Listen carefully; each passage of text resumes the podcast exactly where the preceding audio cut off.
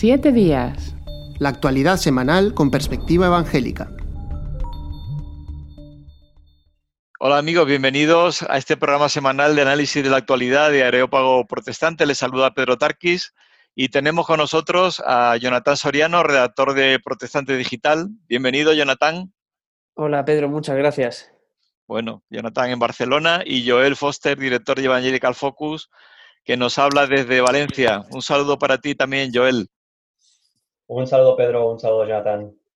Bueno, empezamos de los temas que hemos seleccionado en primer lugar. Alguien que es un amigo de toda la vida, podríamos decir, ¿no? Que es Casidoro de Reina, que nos ha visitado en Extremadura. Nos cuenta Jonathan Soriano.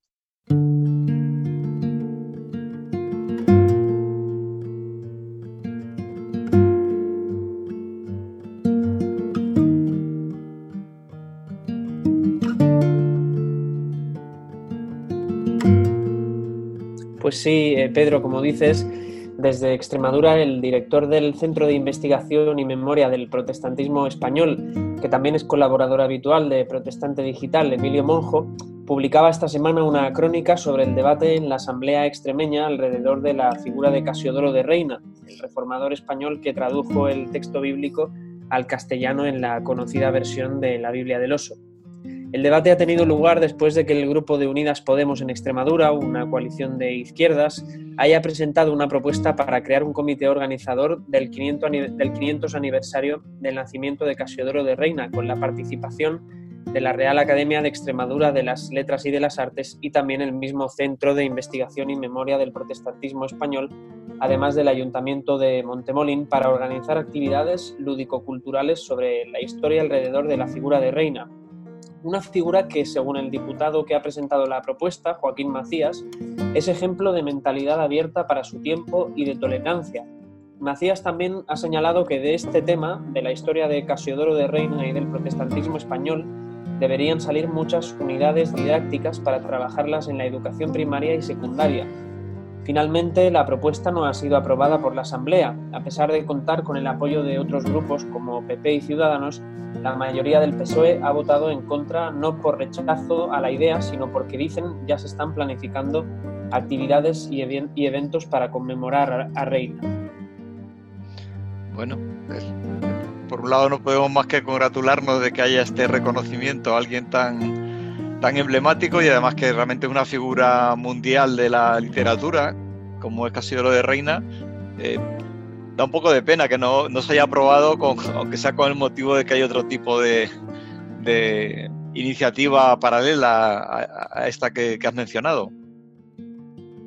Sí, sí, sí, la verdad que aunque ya se estén haciendo actividades, como dices tú, eh, Pedro, eh, la verdad que la aprobación podría haberse contemplado desde un punto de vista simbólico, ¿no? Eh, simplemente por el hecho de reconocer y de que quedase en el acta del, orden del, día de la Asamblea de Extremadura, pues que todos los grupos reconocían a esa figura, que al final el discurso del, del diputado de Unidas Podemos, si se escucha, no va tanto, va en la línea de esa comisión, pero sobre todo lo que hace es un repaso de toda la historia de Casiodoro de Reina y de toda la persecución que, él sufrió, ¿no? Entonces, eh, el voto en contra es una pena en ese sentido, eh, porque digamos que es una manera muy amarga de, acabar lo que podría haber sido un, acontecimiento simbólico.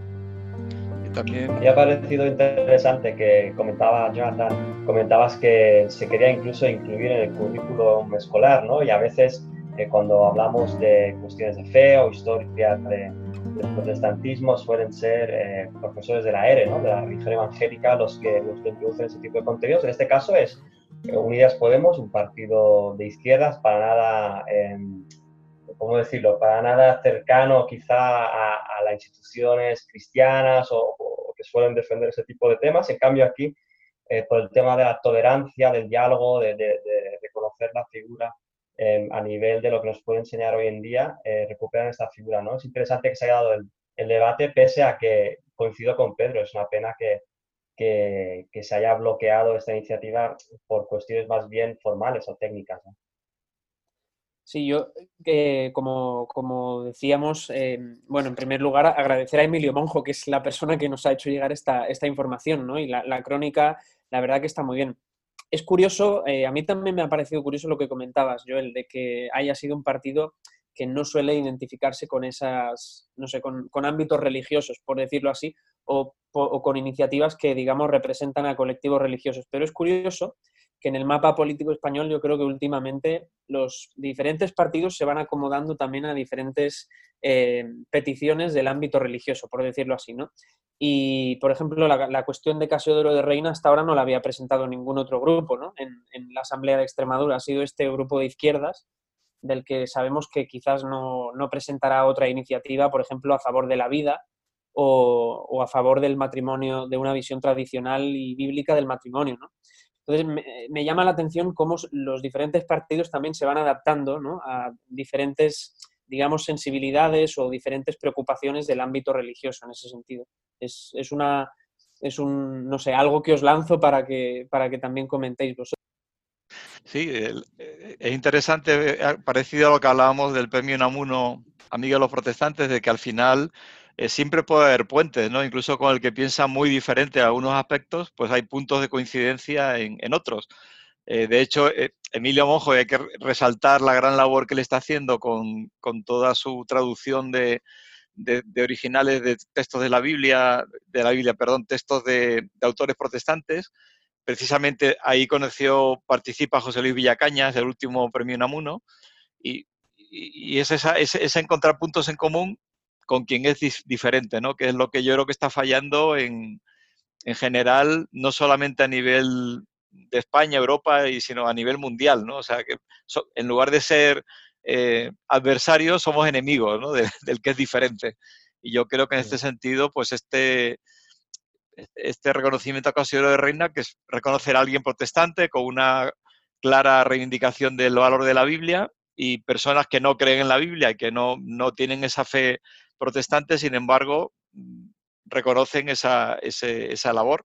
Y yo creo que ahí tenemos que, que, aprender a valorar a cualquier persona, ¿no? Y a cualquier partido o cualquier, institución, lo que decían eh, el, eh, el, ya no me acuerdo el, nombre de la cobeligerancia, ¿no? Saber con quién podemos estar unidos. Y eh, recuerdo una noticia que sacó Evangelical Focus del, de un movimiento que hubo en, el Reino Unido que era, por favor, algo así como ateos a ofenderme, que era ateos, agnósticos, eh, antirreligiosos y evangélicos eh, en defensa de la libertad de expresión. Es decir, vamos a dejar que todo el mundo opine, aunque lo que opine me ofenda, ¿no? Y, esa libertad de expresión sería otra de las cosas que podríamos tener en común con mucha gente en lugar de caer en, la confrontación de, por, tener posturas diferentes. Sí, estoy de acuerdo y creo que, como decías, en el caso de Inglaterra, cuando hubo esta campaña en la que era al final a favor de que uno pudiera expresar su, su punto de vista, pues eh, habrán cosas en las que, o 90% a veces de cosas que no estaremos de acuerdo con otro grupo o con otra persona, pero podemos trabajar en las cosas que sí que nos unen y que son para el bien de la sociedad. Quería también enfatizar que me da la sensación que a menudo el reconocimiento a la historia protestante se da mejor a nivel regional, a nivel de comunidades autónomas, que a nivel nacional. Y a veces hacemos esfuerzos para que a nivel de toda España o a nivel de del Congreso se, reconozca o se hable de la historia protestante que tenemos. Y muchas veces este trabajo se está haciendo mucho mejor, como decía, a nivel más local. Piensa ahora en, el caso de, Cataluña y Carlos Rovira, eh, que como sabemos era un, antiguo em, líder de Esquerra Republicana, pero que después ha trabajado ampliamente en la universidad como catedrático en cuestiones eh, religiosas también. Él ha escrito un libro em, sobre la historia protestante que, que cuando lo ha presentado, no solo en Cataluña, sino en, las Islas Baleares o también aquí Valencia, en Alicante, Castellón, recuerdo, siempre ha llenado. O sea, siempre ha habido muchísima gente que ha tenido interés por, por conocer cuál ha sido la investigación que ha hecho e incluso ha sacado a luz detalles de la historia protestante que, ni siquiera los propios protestantes conocíamos. ¿no? Está el caso de Sevilla también, donde se ha hecho todo un trabajo de, la, de, la, reforma ahí, de cómo fue aplastada por la Inquisición. También se ha premiado a alguien con el premio Unamuno, eh, alguien no creyente que también ha hecho el, trabajo este. Entonces, es interesante ir viendo cómo, en este caso Extremadura, ¿no? Eh, eh, se, se, trabaja a nivel local y se encuentran muchas veces cosas de nuestra historia, de nuestras ciudades o nuestras regiones, de las que no éramos conscientes y es bonito que lleguen incluso a, una cámara regional como el caso de la de Extremadura. Sí, en este caso, eh, totalmente de acuerdo con Joel, en el sentido de que las mejores iniciativas también a favor de eh, honrar la memoria de todos los colectivos, incluido también el protestante, incluso se están viendo ya no a nivel de parlamentos regionales, sino también de ayuntamientos. Eh, mm. en, Protestante Digital hemos tenido también en el último año mucho contacto, por ejemplo, con eh, un concejal de Villarreal, del Ayuntamiento de Villarreal, que ha ido también impulsando diferentes iniciativas en este punto. Y simplemente quería añadir que, como dije en el programa de hace dos semanas con, con la noticia sobre la, participación del presidente de Estados Unidos en la Marcha por la Vida, creo que aquí la noticia no es tanto qué grupo presenta qué iniciativa, sino que un parlamento regional ha reconocido la figura de Casiodoro de Reina. ¿no? Creo que eso es la noticia, eh, no ahora, sino que deberá serlo siempre. Y ya está. Eh, lo demás, eh, creo que también nosotros como periodistas deberíamos evaluar ese orden de prioridades que muchas veces se le da a ciertos temas y, saber que, bueno, eh, al fin y al cabo la, conmemoración histórica es lo que va por delante ¿no? del grupo político. Sí, sin duda a nivel local y autonómico, en política pesa mucho más lo personal y, la, vamos a decir, la, capacidad de análisis del hecho en sí. En cambio, a nivel nacional muchas veces son los intereses partidistas, ¿no? En el peor sentido del término, que el interés es lo que prima por encima de la, la realidad de lo que está pasando. Hablando de esos temas nacionales, pasamos a un segundo, un segundo tema, un poco menos positivo, que tiene que ver con Suiza, que últimamente se ha convertido en centro de atención de, informativo, y no porque Joel sea, sea suizo, pero sí que están ocurriendo cosas importantes allí. Nos informa Joel Foster.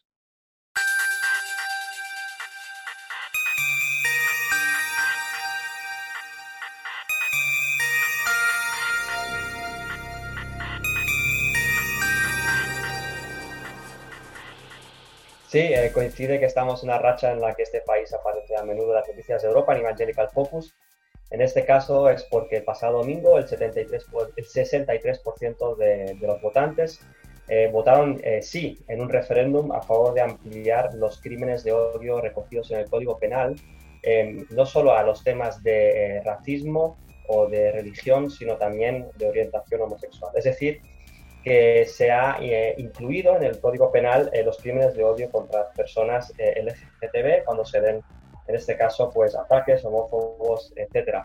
lógicamente, aquí la mayoría de personas estaremos de acuerdo en que esto está bien, proteger a las personas de ese tipo de ataques, pero el debate se ha dado en los últimos meses porque el Parlamento suizo ya lo había aprobado y se recogieron a nivel civil más de 50.000 firmas para que esto se llevara a un referéndum para que el pueblo pudiera eh, escoger si realmente quería esto. Y el motivo es que tanto el Partido Popular Suizo, que es uno de los partidos más grandes, como un, pequeño partido evangélico, la EDU, eh, decían que si se incluía eh, los, los, temas de orientación sexual dentro del Código Penal, podría llevar a una, a una reducción de la libertad de expresión. Es decir, que cuando una persona fuera expresara su opinión, por ejemplo, sobre el matrimonio, sobre la sexualidad, desde un punto de vista incluso cristiano, bíblico, eso podría ser visto como un delito de odio, podría ser usada la ley para restringir la libertad de expresión o libertad de conciencia, incluso la libertad religiosa. Eh, como decimos al final, esto em, no ha sido un argumento que ha pesado en la mayoría de votantes. Em, la mayoría han votado a favor de que se haga este cambio. Em, y pues la Alianza Evangélica Suiza, con la que tenemos contacto, con la que solemos eh, también informar de lo que ellos analizan, pues ellos decían que lógicamente condenan cualquier ataque homófobo, cualquier odio hacia las personas LGBT, pero que la solución no era limitar la libertad de expresión, eh, sobre todo porque se podía usar incluso contra iglesias que, que tienen una visión bíblica y se les puede incluso eh, forzar a que hagan eh, bodas homosexuales o hagan otro tipo de, de servicios a la sociedad bajo el paraguas de una ley que puede ponerles una presión fuerte a las personas que no tienen la visión eh, quizá eh, general que el resto de la sociedad tiene sobre eso.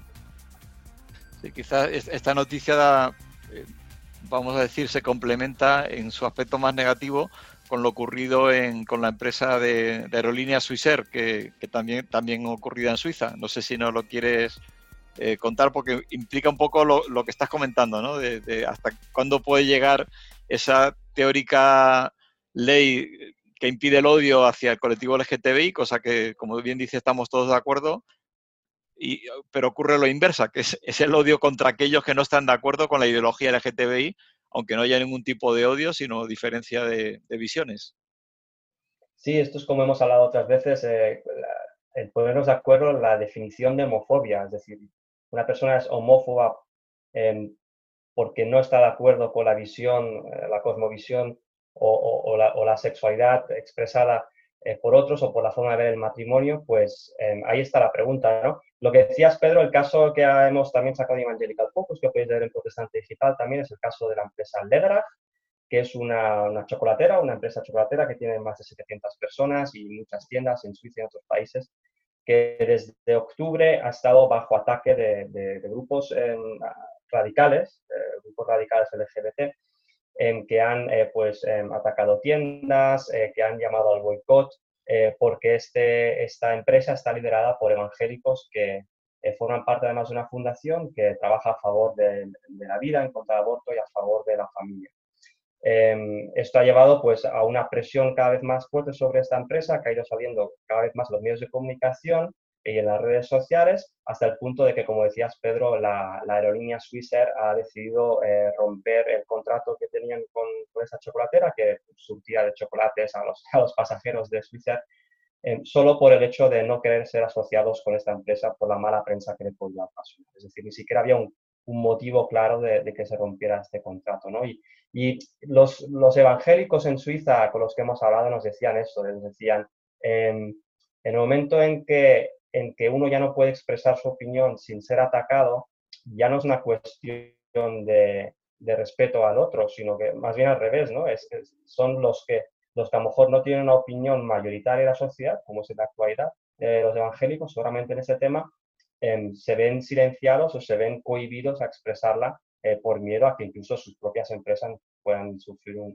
boicot, ¿no? como ha sido el caso de, de sí, a mí me llamó sobre todo la atención de que el, director de la empresa, que es quien está siendo atacado por apoyar una, eh, económicamente la marcha por la vida, que es una marcha por la vida, por decirlo light, en el sentido que no es nada agresiva con, con ningún colectivo, que él mismo decía, decir, es que tenemos muchos empleados que son homosexuales, o sea, con lo cual están atacando una empresa que es respetuosa con, con las personas homosexuales, incluso echándolos de eh, posiblemente un trabajo que tienen porque, porque su director simplemente tiene un punto de vista que no coincide con el colectivo LGTBI, o sea que es, es, como un absurdo, ¿no? De, atacar a incluso a aquellos que son, son también homosexuales por, por el simple hecho de que el director de la empresa no, no apoye esa ideología.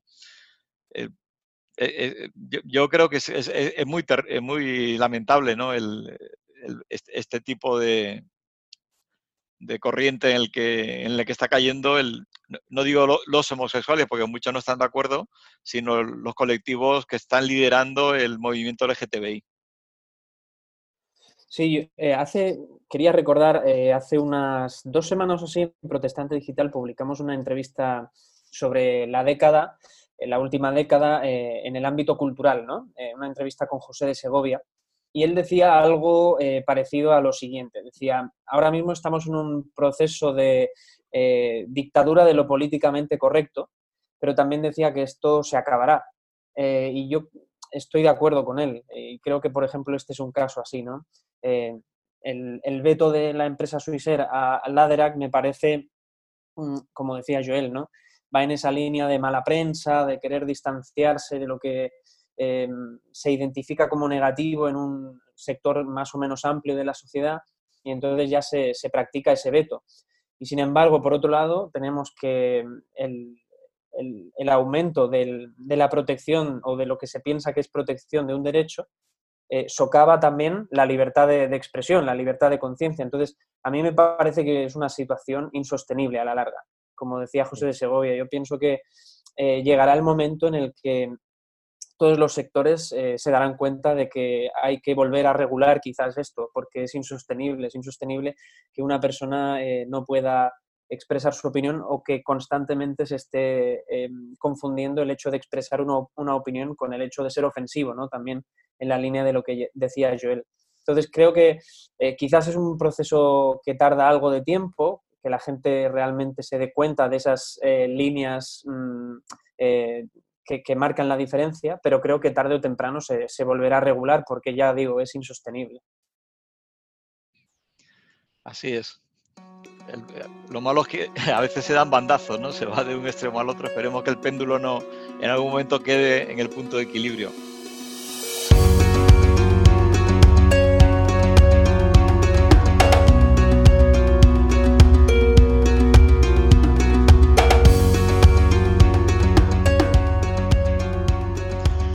Para terminar, mencionar una noticia en la que hacía yo una entrevista a Juan Carlos Escobar, que es el presidente de la Federación de Asambleas de Dios de España.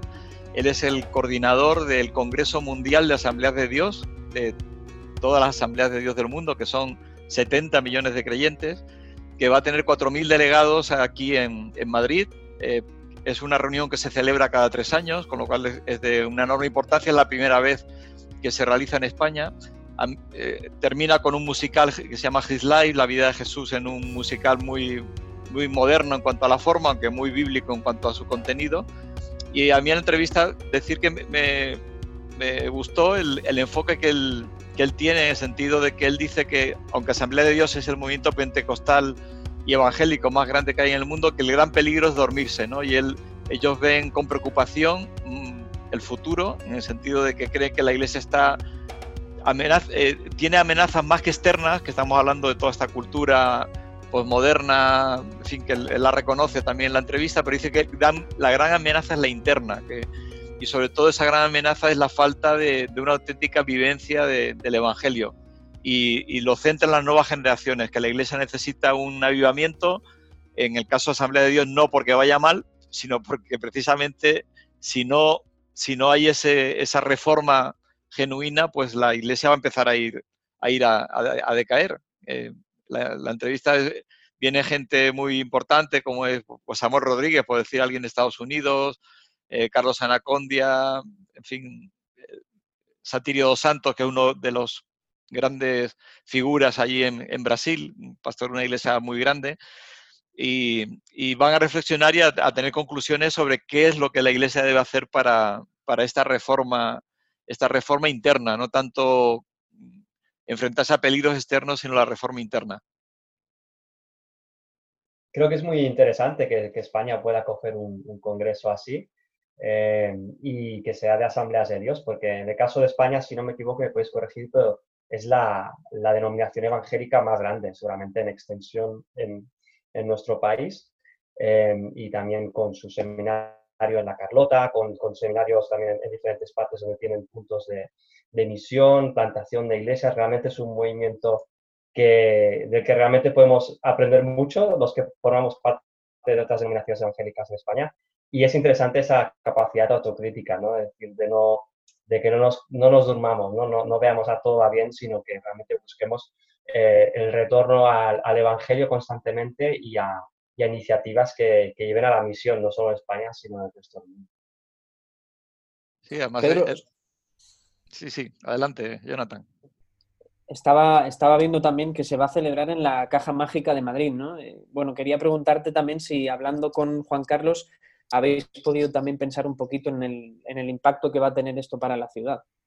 Sí, bueno, la Caja Mágica es un lugar emblemático donde hay muchísimos congresos. Eh, yo le decía en la entrevista, bueno, en broma, pero como gran seguidor de, Rafael Nadal, que es donde juega Nadal y se, se los campeonatos de tenis aquí en Madrid, eh, ellos piensan que va a haber un impacto. De hecho, aunque lo, van a centrar mucho, la parte del Congreso va a ser más interna, con esos 4.000 delegados, pero el, el musical His Life, con 7.000 personas que van a asistir ya tienen prácticamente vendidas las entradas, eh, han invitado a todas las iglesias con amigos, familiares que participen y ahí además antes de iniciarse el musical va a ser el acto de clausura donde van a invitar a, las autoridades de todos los partidos políticos, del Ayuntamiento de Madrid, la Comunidad de Madrid, y esperan que haya, un, eco social y mediático. O sea que en ese sentido sí que se espera que tenga un, impacto. Desde luego tener a un, encuentro mundial de este peso y un musical eh, con, esta categoría que tiene, porque es un musical realmente hecho por profesionales, aunque sean todos de fe evangélica, pues eh, sí que ellos están ilusionados de que tenga también una dimensión de, externa de presencia de los evangélicos. Eh, han invitado también además a todas las denominaciones, es decir, no, no han sido endogámicos, aunque hay una parte de debate que es denominacional, pero también hay una otra parte que es abierta al conjunto de las iglesias para que también se aporte, se escuche y se, reflexione conjuntamente.